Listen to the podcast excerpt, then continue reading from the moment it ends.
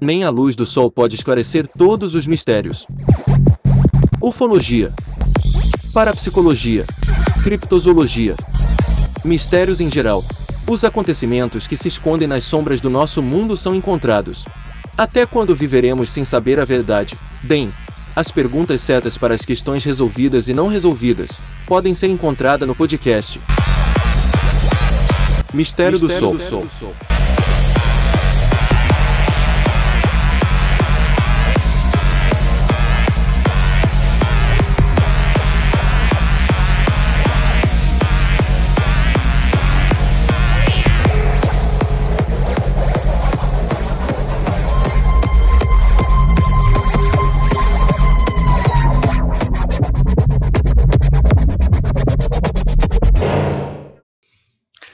Olá, todo mundo, sejam bem-vindos ao Mistério do Sol, o podcast que coloca na mesa todos os mistérios que você já conhece e não foram resolvidos e os mistérios que você ouve falar, mas ainda não conhece. E hoje, para fazer um pouco diferente, que tal a leitura da parapsicologia através de perguntas e respostas? É um livro muito básico, muito bom para quem se interessa, já ouviu falar no assunto do, da parapsicologia, que é da coleção Realismo Fantástico, é, escrita por um autor não muito conhecido e muito difícil de achar nas pesquisas. É, ao pesquisar o J. Drawgold, você vai cair sempre neste livro aqui. Dragaud, eu não sei como se pronuncia, D-R-A-G-A-U-D.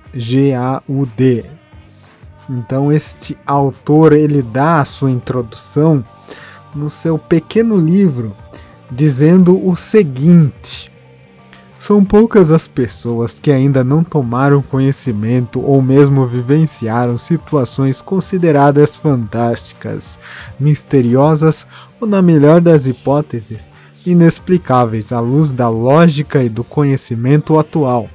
Os mais céticos preferem atribuir tais ocorrências ao acaso ou à coincidência. Outros mais crédulos entregam-se ao medo irracional da superstição. E, no entanto, a parapsicologia é uma ciência, é um estudo sério e sistemático de uma energia humana ainda desconhecida, mas de cuja existência ninguém mais pode duvidar, a menos que queira adotar uma cômoda posição de alienação cultural e científica, que é no fundo também uma forma de ignorância.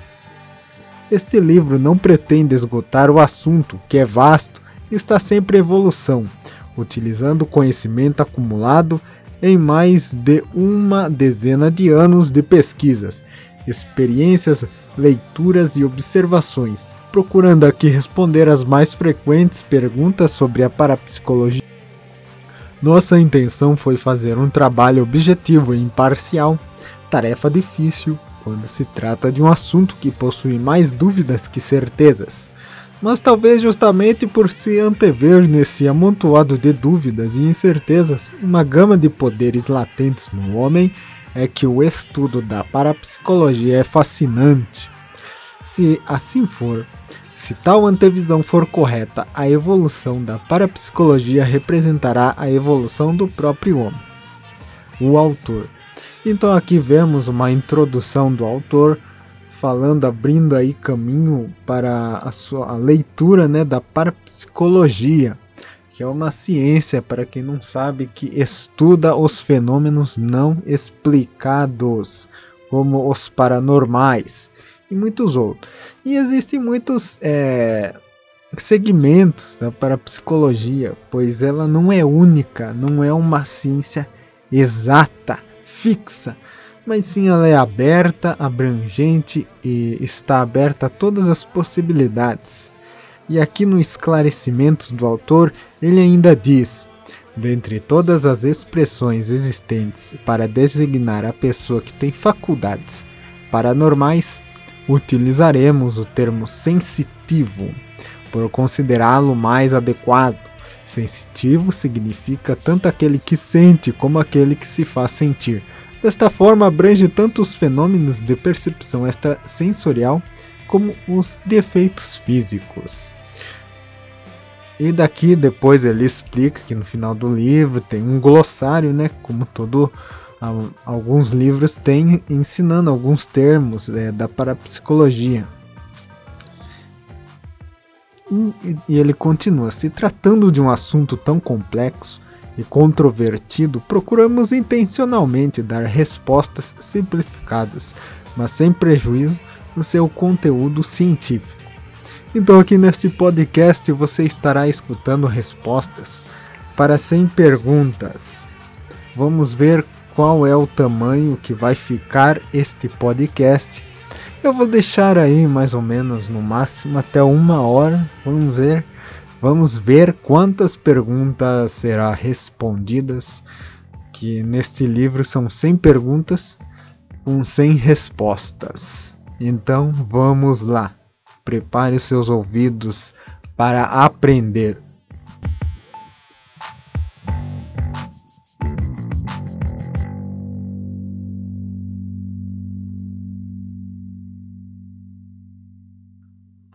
Então, a primeira pergunta, bem óbvia, assim, digna de ser a primeira: o que é parapsicologia?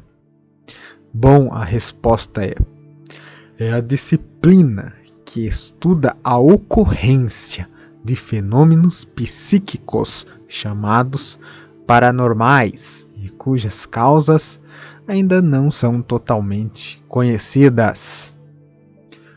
Ok, entendido isso. Pergunta número 2. Quer dizer que todos os fenômenos paranormais são de origem psíquica? Ainda não se conhece com absoluta exatidão todo o processo que desencadeia os fenômenos paranormais. Os parapsicólogos norte-americanos e europeus consideram a fenomenologia paranormal como sendo de natureza, é, natureza psíquica, ou seja, mental, enquanto os cientistas russos preferem a hipótese fisiológica, ou seja, material. No entanto, as mais recentes pesquisas demonstram que se trata de um processo interrelacionado, isto é, psicofisiológico, mas que é disparado ou controlado pelo psiquismo. Lembrando que o tema da parapsicologia é bem antigo, né? Este livro aqui, eu não encontrei a informação é, de que data ele foi lançado, mas certamente ali nos anos 60, 70 ou 80. Assim, achei aqui é 1980. Então é um, um tema é, antigo, por isso que aqui quando ele diz, por exemplo, é, no, é, atualmente é, os estudos dizem isso ou aquilo, lembre-se que isso foi escrito nos anos 80. É, pergunta número 3. A parapsicologia é considerada uma ciência? Em um congresso internacional realizado em 1953 em Utrecht, na Holanda, é, a parapsicologia foi reconhecida oficialmente como ciência Apesar disso, o meio científico tradicional hesita ou mesmo recusa dar credibilidade ao, assunto. Pergunta número 4. Por que a parapsicologia é desacreditada junto aos cientistas em geral? A maior parte, a resposta vem. A maior parte dos fenômenos paranormais pode ser fraudada, por outro lado, a, para, a paranormalidade se manifesta, na maioria das vezes, de forma inesperada e espontânea, e quase sempre com poucas testemunhas, dificultando é, qualquer controle, observação e reprodução de forma sistemática, como seria possível no laboratório. Assim, a ocorrência constante de fraudes e a dificuldade de controle e reprodução dos fenômenos são os principais responsáveis pelo ceticismo do meio científico com relação à parapsicologia. Então, aqui ele explicando né, que, como sempre, sem, não, é, não tem como estudar 100%, assim como as outras ciências, em que existe o laboratório, a observação, pois existem muitas fraudes, né? Isso é uma porcaria mesmo que existe pessoas que não levam a sério e ficam fabricando a preço de nada, a troco de nada, é, fraudando é, falsos fenômenos né, de fantasmas, criaturas ou qualquer outros acontecimentos que são é, uma farsa total. Então sempre vai existir o ser humano idiota atrapalhando né, a pesquisa da seriedade. Bom, pergunta número 5. Quem pode ser um parapsicólogo? No Brasil, tal atividade não é oficialmente reconhecida, nem há cursos profissionalizantes a respeito. Assim, o conhecimento da matéria é obtido através de pesquisas pessoais, leituras, experiências e cursos informativos de curta duração. Desta maneira, os indivíduos que conseguem acumular um bom conhecimento do assunto intitulam-se ou são conhecidos como parapsicólogos. Então, aí está uma resposta. É, lembrando que existe uh, aqui no Brasil alguns institutos né, que ensinam. Aqui, como ele disse, não existe uma formação né, profissional, mas existem cursos informativos. Assim, por exemplo, como o famoso Instituto, Instituto Padre Quevedo, que só é conhecido, na verdade, devido à popularidade, né, o momento pop ali que viveu o padre controverso, é, o Padre Quevedo mas lembrando que não devemos levar em consideração que o que ele ensinou era de fato assim a parapsicologia é, das parapsicologias. Não, como eu disse, existem vários tipos de parapsicologia. Existem até institutos espíritas que ensinam a parapsicologia. E o Padre Quevedo era totalmente contra o espiritismo, então puxa mais pro lado do catolicismo e entre outros, né, que existem vários, se você pesquisar, vários institutos que ensinam parapsicologia. Bom, pergunta número 6. Todo parapsicólogo possui poderes paranormais? Resposta: Não necessariamente. De um modo geral, o sensitivo não se interessa muito em estudar cientificamente a sua condição e assim é pouco provável que venha a se tornar um parapsicólogo.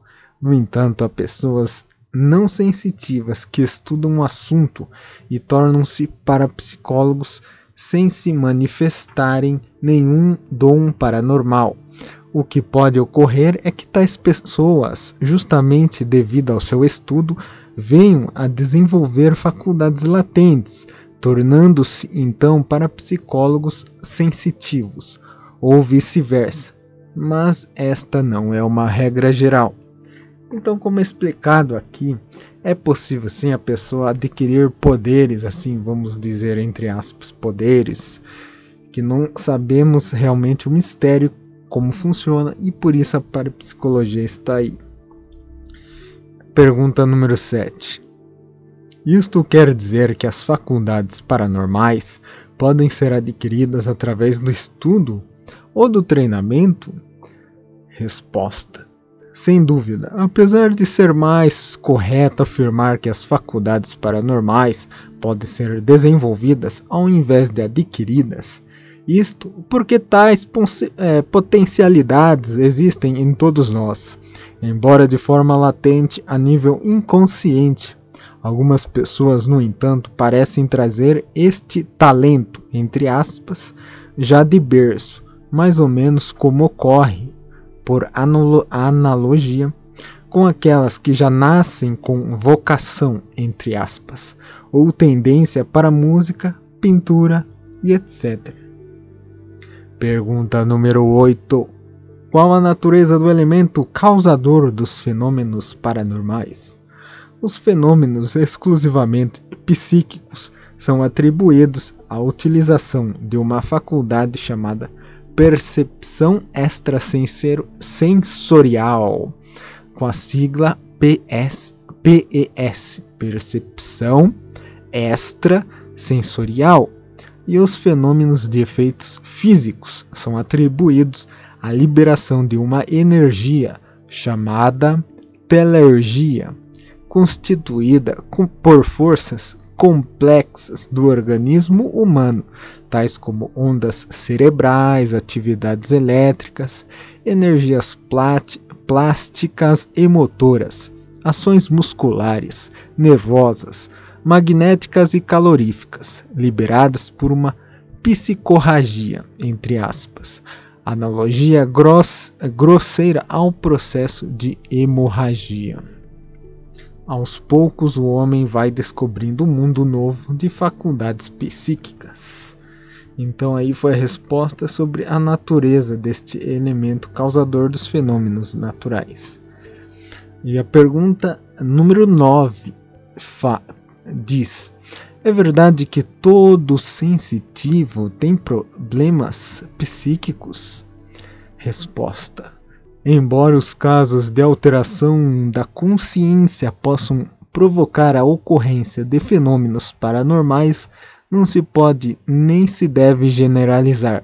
Pessoas consideradas normais, entre aspas, também podem produzir alguns fenômenos, desde que sob certas condições que facilitem a liberação do inconsciente, tais como relaxamento profundo, é, transcetensão, é, quer dizer, transe, tensão ou emoção excessivas, embriaguez, delírio, febre, excitação, etc. Então aqui ele quer dizer que neste, nestes estados o ser, o ser humano pode desenvolver algum, alguma coisa aí, né, que pode acontecer. Por exemplo, relaxamento profundo pode induzir a condições que provoquem a ocorrência de fenômenos paranormais. Bom, pergunta número 10. É perigoso o desenvolvimento das faculdades paranormais? Com orientação adequada, pode-se desenvolver com, é, sem perigo algumas das faculdades paranormais. No entanto, sem a referida orientação, o indivíduo pode afastar-se da abordagem científica e envolver-se em complexos processos místico-religiosos ou supersticiosos, supersticiosos, levando à incapacidade de discernir a fantasia da realidade. Bom, parando aqui na pergunta 10, agora eu tenho uma própria observação. Pelo que eu aprendi é, de um professor muito sábio aí, eu aprendi uma, aprendi uma coisa muito interessante sobre a parapsicologia é, que às vezes pode ser mais perigoso é, ser um parapsicólogo do que uma pessoa que mexe com magia, pois a magia já é algo que pode ser ensinado, é algo existente, é um fenômeno que realmente acontece e a pessoa sabe por que está acontecendo. Isso pode fazer parte aí do, do que ele diz místico religioso ou supersticioso, pois estas coisas realmente podem existir.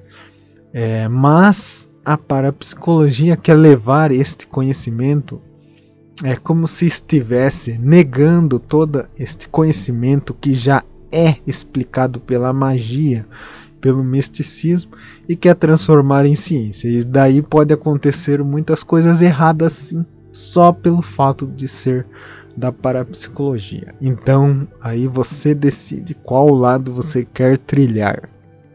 A pergunta é pergunta número 11, pergunta: O que é um sensitivo ou um médium?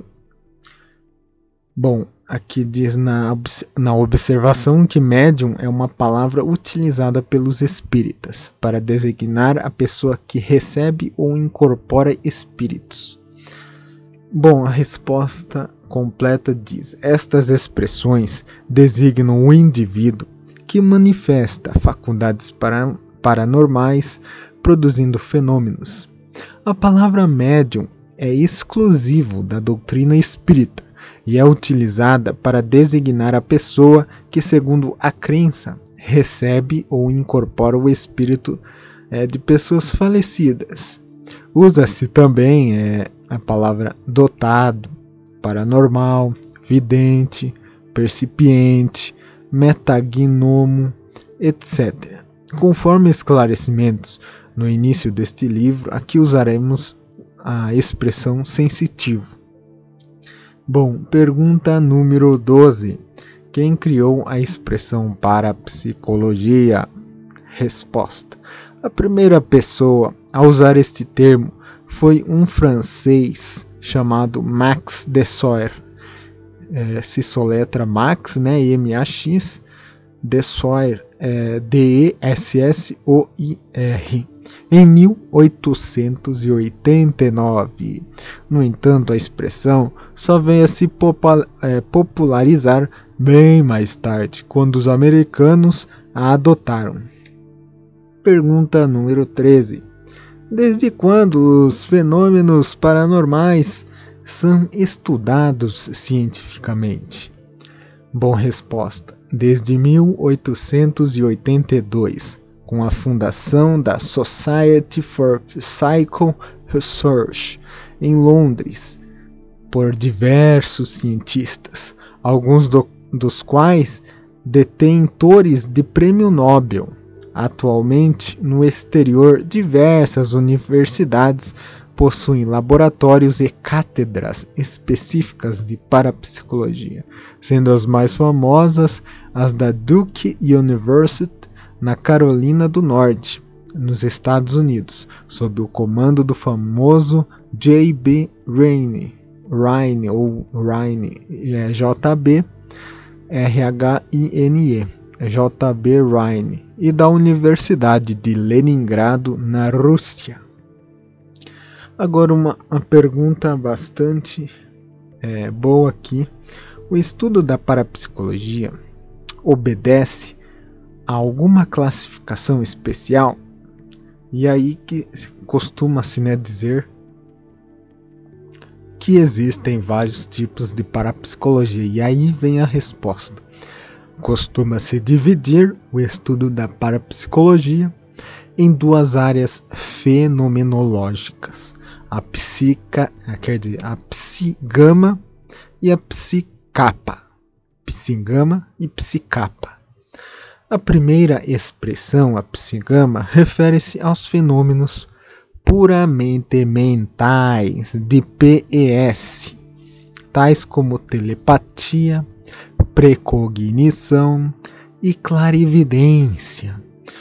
Agora, a expressão psicapa, que se escreve com K, A, com dois P, A, psicapa, engloba os fenômenos de efeitos físicos, tais como telexinésia, tiptologia, levitação, etc.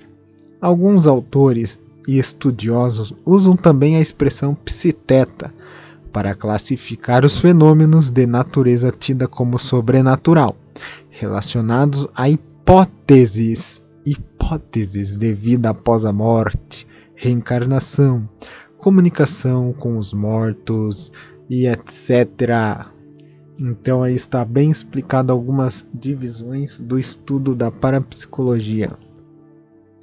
Pergunta número 15. Como se pode ter certeza que um determinado fato é de natureza paranormal? Em primeiro lugar, certificando-se de que não é fraude. E isto já não é uma tarefa fácil, pois existem truques, sejam eles eletrônicos, inclusive, tão perfeitos que se torna difícil desmascará-los. Depois deve-se analisar o aspecto probabilístico. Por exemplo, não é preciso nenhum poder paranormal para prever, entre aspas, a morte de uma pessoa que está gravemente enferma, nem de outra que dirige constantemente embriagada em alta velocidade, etc. É preciso analisar friamente o fato e verificar se não há explicações lógicas ou científicas, o que muita gente esquece de fazer, principalmente quando o fato se reveste de componentes afetivos e emocionais. Finalmente, há que se dar um crédito ao caso e à coincidência, não se incluindo rigorosamente dentro das cautelas acima. O fato tem uma grande possibilidade de ser paranormal. Agora, de novo, a explicação sobre o PES. A, a pergunta 16. O que é PES? É a abreviação de percepção extrasensorial, expressão criada por Heine em 1934 para designar a faculdade manifestada em alguns fenômenos, notadamente na área de psigama, tais como telepatia, clarividência e precognição. Pergunta número 17. Fala-se muito do poder do inconsciente em parapsicologia. O que há de verdade nisso? Resposta: Toda ocorrência paranormal é ilógica ou absurda do ponto de vista do nosso raciocínio tradicional ou do nosso conhecimento acadêmico. Por exemplo, não há nenhuma lógica em se movimentar um copo com a força da mente, como também não há nenhuma lógica em ler o pensamento alheio, etc. Ora, a partir de uma premissa crítica dessa, bloqueamos automaticamente qualquer possibilidade de produzir este ou aquele fenômeno. Isto porque, a nível consciente, só nós motivamos para ações que julgamos possíveis. Assim, é através do adormecimento, entre aspas, da consciência ou da alteração do seu estado como por exemplo no transe, relaxamento profundo, sono, embriaguez e delírio, etc., que uma energia inconsciente é liberada, produzindo a fenomenologia paranormal. Quando, a nível consciente, conseguirmos aceitar e controlar tal energia, teremos conseguido também controlar a ocorrência dos fenômenos. Não é sem razão que as crianças são excelentes sensitivos. Elas não têm ainda a visão lógica e racional do adulto. Então aqui ele está explicando que uma criança tem mais probabilidades de desenvolver estes poderes justamente por se tratar de coisas não lógicas.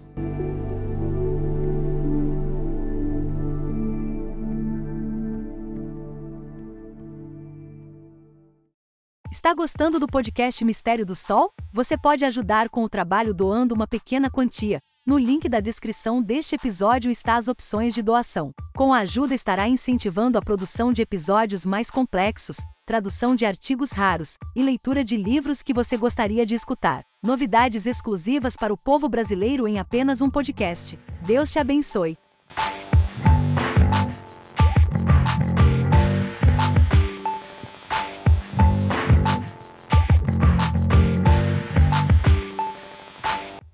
Bom, pergunta número 18. Os sensitivos possuem características externas especiais tais como físico, idade, sexo, etc? Resposta: Quanto ao físico, não. Os sensitivos se diferenciam das demais pessoas por características psicológicas e não físicas. Quanto ao sexo e à idade, observa-se uma incidência maior de sensitivos entre as crianças e os adolescentes, sendo estes principalmente do sexo feminino. Não se pode identificar um sensitivo por caracteres físicos. Sua diferenciação é unicamente psíquica então aqui ele diz que a maioria é de sexo feminino e crianças, né, que desenvolve esses poderes paranormais. Pergunta número 19. Pode-se mover um objeto só com a força da mente? Resposta: Sim, ainda que os movimentos obtidos não sejam regulares e controlados. Este fenômeno se chama telecinésia e movimenta desde agulhas de bússolas até mesas e objetos pesados. É provocado pela exteriorização da telergia. Então aqui tem até uma ilustração, né, um desenho que eu vou descrever que tem um homenzinho aqui, um homem, né, movendo um objeto, fazendo flutuar um, um dado, né, um quadrado aqui sob a ação da telecinésia, que os objetos podem se mover e também lâmpadas podem balançar e até mesmo explodir, né? Ou seja, esses objetos podem realmente se mover e acontecer algo com eles devido à ação da telecinésia. Agora uma pergunta que fala sobre as casas mal assombradas. A pergunta número 20. Existem casas mal assombradas? Resposta: A presença de pessoas, principalmente adolescentes, sob intensa pressão emocional ou com desajustes psicológicos, tem sido constantemente observada nas chamadas casas mal assombradas isto quer dizer que a assombração, na verdade, é um fenômeno de telecinésia, responsável pelas panelas que voam, copos que caem, quadros que balançam, móveis que se arrastam, etc. Tal ocorrência é conhecida como poltergeist, cuja tradução é espírito perturbador, expressão que reforça a crença popular da assombração. Bom, essa resposta, então, aqui ele está, é, está dizendo sobre casas que existem pessoas, né? Não foi bem específico sobre aquelas casas abandonadas é, que tenha a ocorrência da assombração. Então aqui vale a pena observar bem isto. Agora, pergunta 21. Pode-se é, ler, entre aspas, os pensamentos de outra pessoa? Resposta: Esta pergunta refere-se ao fenômeno da telepatia, que consiste na capacidade de uma pessoa captar os pensamentos de outra. A ocorrência da telepatia é mais frequente em situações dramáticas, envolvendo pessoas ligadas afetivamente. Já se comprovou cientificamente em laboratórios a existência do fenômeno telepático embora sua frequência e intensidade, quando sob controle científico, sejam bem menores de que em situações espontâneas. Então aqui ele está dizendo que existe sim. E pergunta 22. A distância afeta a telepatia? Não. Há registros de comunicações telepáticas intercontinentais ou seja, de outros continentes a grandes distâncias, existe o fenômeno. Pergunta 23. Pode haver comunicação telepática durante o sono? Como já foi dito anteriormente, todos os estados em que a consciência está adormecida, entre aspas, favorecem os fenômenos, inclusive a telepatia. O sono ou mais especificamente os sonhos, têm sido um frequente instrumento usado na, cap na captação telepática. Talvez já tenha ocorrido com o leitor sonhar com uma pessoa que não vê há tempos e no dia seguinte receber a visita, uma carta ou telefonema dela.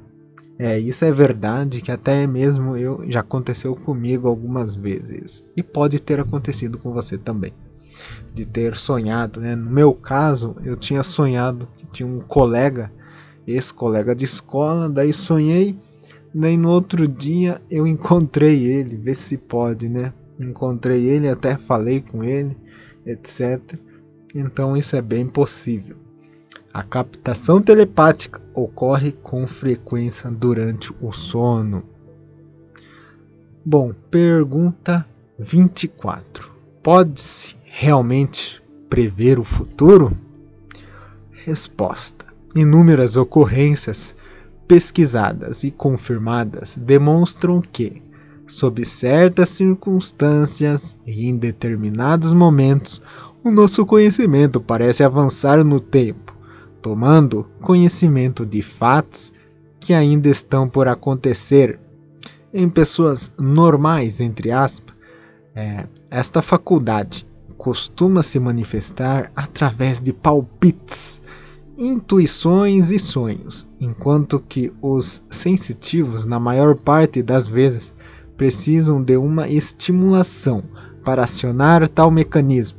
Usam cartas de baralho, bolas de cristal, búzios, pó de café, etc. Tal faculdade é conhecida por precognição ou premonição. Bom, eu pessoalmente, Alex BR, já tive quando era criança uma premonição. Não tinha muito sentido assim na mensagem, mas realmente é de fato aconteceu e não era é, déjà vu. O déjà vu às vezes a gente tem de vez em quando quando vê é, trabalha em lugares de repetições, né? E visita muitos lugares, acaba tendo déjà vu. Mas premonição eu já tive e é diferente sim. Uma vez. E também já tive. É, lembra daquela vez em que o, teve um cara, um americano, que queria invadir a área 51? Então, um, eu acho que um dia ou dois dias antes eu estava vendo um documentário sobre a área 51 e fiquei imaginando por que ninguém invade, né? Seria tão simples assim. As pessoas deveriam se unir e invadir. Depois passado, acho que não sei se um dia ou dois dias, tinha dado a notícia. Isso é muita coincidência. Ou talvez uma pré-cognição aí, como ele diz, em pessoas normais que às vezes ocorre assim por acaso. Ou talvez seja a mesma coincidência. Vai lá saber. Bom, pergunta número 25 é o que vem a ser a clarividência? Resposta: a clarividência é a faculdade de ver através de corpos opacos, móveis, paredes, obstáculos, etc. Esta faculdade permite ao, é, permite ao sensitivo ver, entre aspas, o que há dentro de um envelope antes de abri-lo ou descrever o que está ocorrendo em outro lugar. Esta faculdade também permite ao sensitivo ver coisas invisíveis para a visão comum, como por exemplo a aura humana. Quando o fenômeno se refere à audição, chama-se é, clareaudiência. Clareaudiência. Então, ao contrário aí, se for clarividência, a pessoa que enxerga né, as coisas através de coisas. E a clareaudiência é a que escuta né, coisas. Um clarividente pode ver o que se encontra dentro de um envelope antes mesmo de abri-lo. Então, isto é a clarividência. Para quem não sabia, mas era bem óbvio, é uma das mais populares, né? Pergunta 26. Como se comprovou cientificamente a existência da telepatia, clarividência e precognição. Então vamos relembrar o que é telepatia. Vamos ver se você aprendeu. Telepatia é aquele que consegue se comunicar a grandes distâncias, né, através do pensamento. A clarividência, como eu disse, é aquilo que enxerga coisas, né? Aquele que vê as coisas que podem estar ocorrendo em algum outro lugar sem mesmo estar por perto. E a precognição é aquilo que é, a pessoa antevê o que pode acontecer, ela está prevendo né, o que pode acontecer. Então, como se comprovou cientificamente isto? A resposta diz: através de dados estatísticos resultantes de milhares de experiências que tiveram confrontados os seus acertos probabilísticos, ocorrido por acaso, e acertos extraordinários, ocorridos sob circunstâncias excepcionais. Para tanto, o Dr. J. B. Ryan, da Duke University, usou as cartas Zener, né? Que é as famosas cartas Zener aí, que é um grande ícone, né, da ciência para psicologia. Então ele usou as cartas Zener, um baralho criado pelo seu assistente, Dr. Zener. Este baralho é constituído de 25 cartas, contando, é, constando de cinco séries de cinco naipes diferentes. Então são cartas. E cada naipe é identificado por uma figura geométrica: a estrela, a cruz, o círculo e o quadrado, e linhas onduladas. Utilizam-se duas pessoas. Uma deve olhar cada carta do baralho, enquanto a outra deve tentar captar a imagem da carta que está sendo olhada. Temos, portanto, um emissor e um receptor é, telepáticos. Ao simples acaso, o receptor poderá conseguir até cinco acertos, e essa é a média de milhares de tentativas com pessoas não sensitivas, ou seja, até cinco acertos a pessoa é normal. No entanto, há registro de sensitivos que tiveram várias vezes o índice, o índice de 70, 80 e até 100% de acertos. Comprovou-se assim que algo mais além do, do simples acaso influiu nos resultados da transmissão de pensamento, isto é, da telepatia. A precognição evidenciou-se quando o receptor adivinhava é, não a carta que no momento o emissor olhava, mas sim aquela que viria logo a seguir. Por fim, observou-se a clarividência, quando o sensitivo isoladamente tentava acertar as cartas com as figuras voltadas para baixo.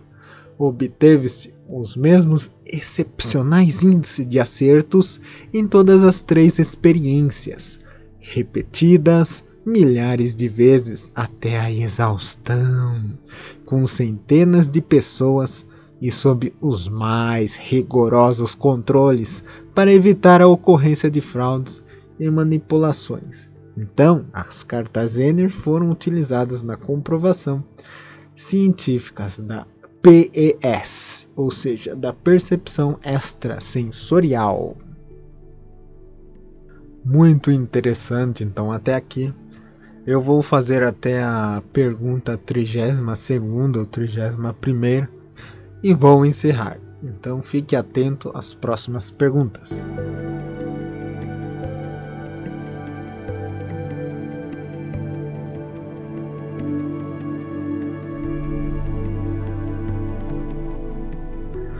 Pergunta 27. Existe o mal olhado? Porque algumas pessoas secam, né, entre aspas, secar, né? Secam as plantas e os animais? Resposta. Já vimos que através da telecinese pode haver uma ação da mente sobre a matéria. Aqui, movido por sentimentos negativos, tais como inveja, despeito, rivalidade, ressentimentos, etc. É, um sensitivo pode até involuntariamente descarregar-se, né, entre aspas, sobre plantas, animais pequenos e organismos debilitados, prejudicando-os, tocando-os ou simplesmente olhando. Nestes casos específicos em que não há deslocamentos dos objetos, o fenômeno se chama psicocinese, e da mesma forma que a telecinésia é resultante da ação da telergia. As plantas e os animais pequenos são os, as maiores vítimas do chamado mal olhado. Vale aqui notar uma observação é, para quem já foi membro da Igreja Universal nos, nas décadas de 90, eu não sei se ainda hoje em dia, mas como eu frequentava, né, quando eu era criança, é, minha mãe ia, né, na Universal, então tinha tal uma tal de flor, uma rosa que eles davam para levar em casa e as flores, assim, as rosas que mais ficavam murchas até mesmo estragadas, pretas, eram as que representavam o mal que tirava da pessoa. Então isso é bem lembrado. Como as pessoas não sabiam disso é, sobre a parapsicologia, pode ser algum é, algo da parapsicologia, algo da mente humana que eles usavam para fazer enganar as pessoas para dizer que era Deus, né, tirando. Então eles usavam, e aí não sei se ainda usam, né, recursos mágicos ou parapsicológicos, pois lembrando bem que não se sabe se essas forças são da mente ou são mágicas. É isso que a parapsicologia tenta estudar, mas como eu disse, às vezes os, os magos, os bruxos, sabem muito mais do que o parapsicólogo. Então aí vale notar esta grande emboscada que a Igreja Universal e Mundial também usavam para é, seduzir as pessoas, é, enganando, falando que é milagre, essas coisas. Por isso, você deve estudar. Deus honra os sábios, aqueles que buscam a sabedoria.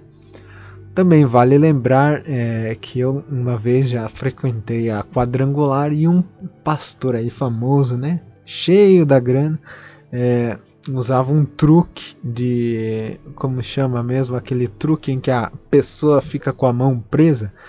Daí a pessoa é hipnose, né? Hipnose. E algumas pessoas da plateia caíam nessa hipnose, ficava com a mão grudada, e ele alegava que aquilo significava que era um demônio, né? O tal do demônio do tranca-rua. É, não sei se era tranca-rua. Ah, não, era o demônio do o devorador, né? Que a Bíblia chama o devorador. É, que deixava as pessoas pobres e blá blá blá. Então aí, por isso que é bom estudar. Desde aquele dia eu pensei pensei, nunca mais voltei na, na quadrangular também, que é outro grande embuste. Doa quem doer, esta é a verdade, esta é a vivência que nós aprendemos. Bom, mas vou, vamos voltar ao assunto então é, do livro. Pergunta 28.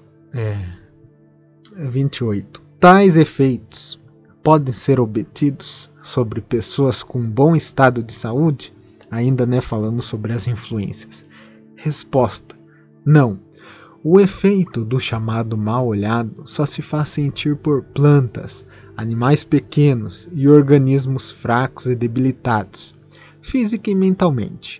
Quando uma pessoa com um bom estado de saúde, física e mental, é influenciada pelos fluxos telérgicos de outra, trata-se de um caso de sugestão ou autossugestão.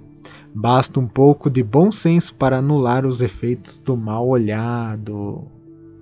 Bom, pergunta 29. Uma pessoa pode fazer mal a outra por for, é, força de poderes paranormais ou através de feitiços e despachos, né? Aí falando sobre a famosa macumba e magia em geral. Bom, ele responde: Admite-se que possa haver uma subjugação hipnótica por telepatia, isto é, uma pessoa deseja mal a outra e nutre pensamentos destrutivos em relação a ela, chegando inclusive a reforçar tais pensamentos com despachos. A vítima capta telepaticamente as intenções do rival, e sendo psicologicamente fraca, deixa-se sugestionar e influenciar pelas ideias negativas captadas, entrando então num processo de autodestruição Bom, então velas, cachaças, animais, charutos e até joias e dinheiro são usados para o despacho.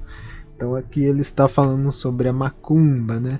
Na visão dele, isso é a pessoa que capta telepaticamente, né? Diferente da visão do, da magia, que acredita que é, é alguns seres, né? Que às vezes ajudam a fazer o mal. Ou às vezes está certo mesmo, às vezes é o poder da mente. Bom, pergunta 30. Isto significa que uma pessoa sadia e psicologicamente forte está livre de feitiços e maus olhados? Ele responde que perfeitamente. Bom, essa é a opinião dele. Na minha opinião, somente a pessoa que tem proteção divina, aquela que está sempre é, jejuando, orando, buscando proteções. Para mim é esta a resposta. Bom, pergunta número 31. Para encerrar aqui, deixa eu ver, tem a 31 e tem a 32. Eu vou deixar até a 32 então. É, 31. É possível alguém curar outro através do poder paranormal? Bom, ele diz que é possível em decorrência da ação psicocinética. A energia telérgica pode ser usada tanto de forma nociva como útil, a depender do caráter e das intenções do sensitivo. Dessa forma, um organismo sadio, física e mentalmente, pode transmitir a um organismo fraco ou debilitado uma carga telérgica, revitalizando-o. Também, através da psicocinésia, pode-se efetuar um tipo de massagem psíquica, proporcionando é, estimulação ou alívio em pequenas moléstias, tais como enxaqueca, náuseas, cólicas e dores em geral. Outra hipótese é da mensagens telepáticas, de é, estimulação e encorajamento, fazendo o doente utilizar o seu próprio psiquismo através da autossugestão e força de vontade para uma recuperação ou cura. Bom, aqui existem algumas figuras na ilustração que diz que essas figuras são usadas em radiestesia médica, cujos processos são semelhantes aos da radiestesia para localização de objetos, para diagnósticos ou tratamento à distância. Então, quem quiser pesquisar, pode pesquisar aí é figuras radiestésicas, por exemplo, ou figuras radiestesia. Então, ele diz que aqui também é possível fazer curas ao invés de, de das pessoas né, que fazem o mal. A, revi, a revitalização de um organismo debilitado pode ser feita através de uma carga tele, telérgica transmitida de um corpo sadio ao corpo doente. Pergunta 32, então, para encerrar. É, é verdade que há pessoas que podem ver nosso corpo internamente e até diagnosticar doenças? Sim, há sensitivos que possuem esse tipo de clarividência, vendo o nosso ou o próprio organismo. Se o sensitivo possuir conhecimentos de medicina, poderá até fazer diagnósticos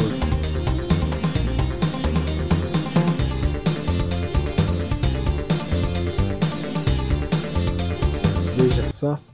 Que interessante então. Foram 30, 32 perguntas até agora. Vou encerrar aqui para não ficar muito comprido, sempre mantendo o padrão de áudios até uma hora, por aí vai. Então eu li aqui um livro, metade, né, quase metade do livro para a psicologia, através de perguntas e respostas, do autor J. Dragaut, não sei como se pronuncia, é da coleção Realismo Fantástico. E você, o que está achando do podcast Mistério do Sol? Ajude com a sua curtida, seja em qual plataforma onde você estiver, ajude em doações, ajude divulgando, etc e tal.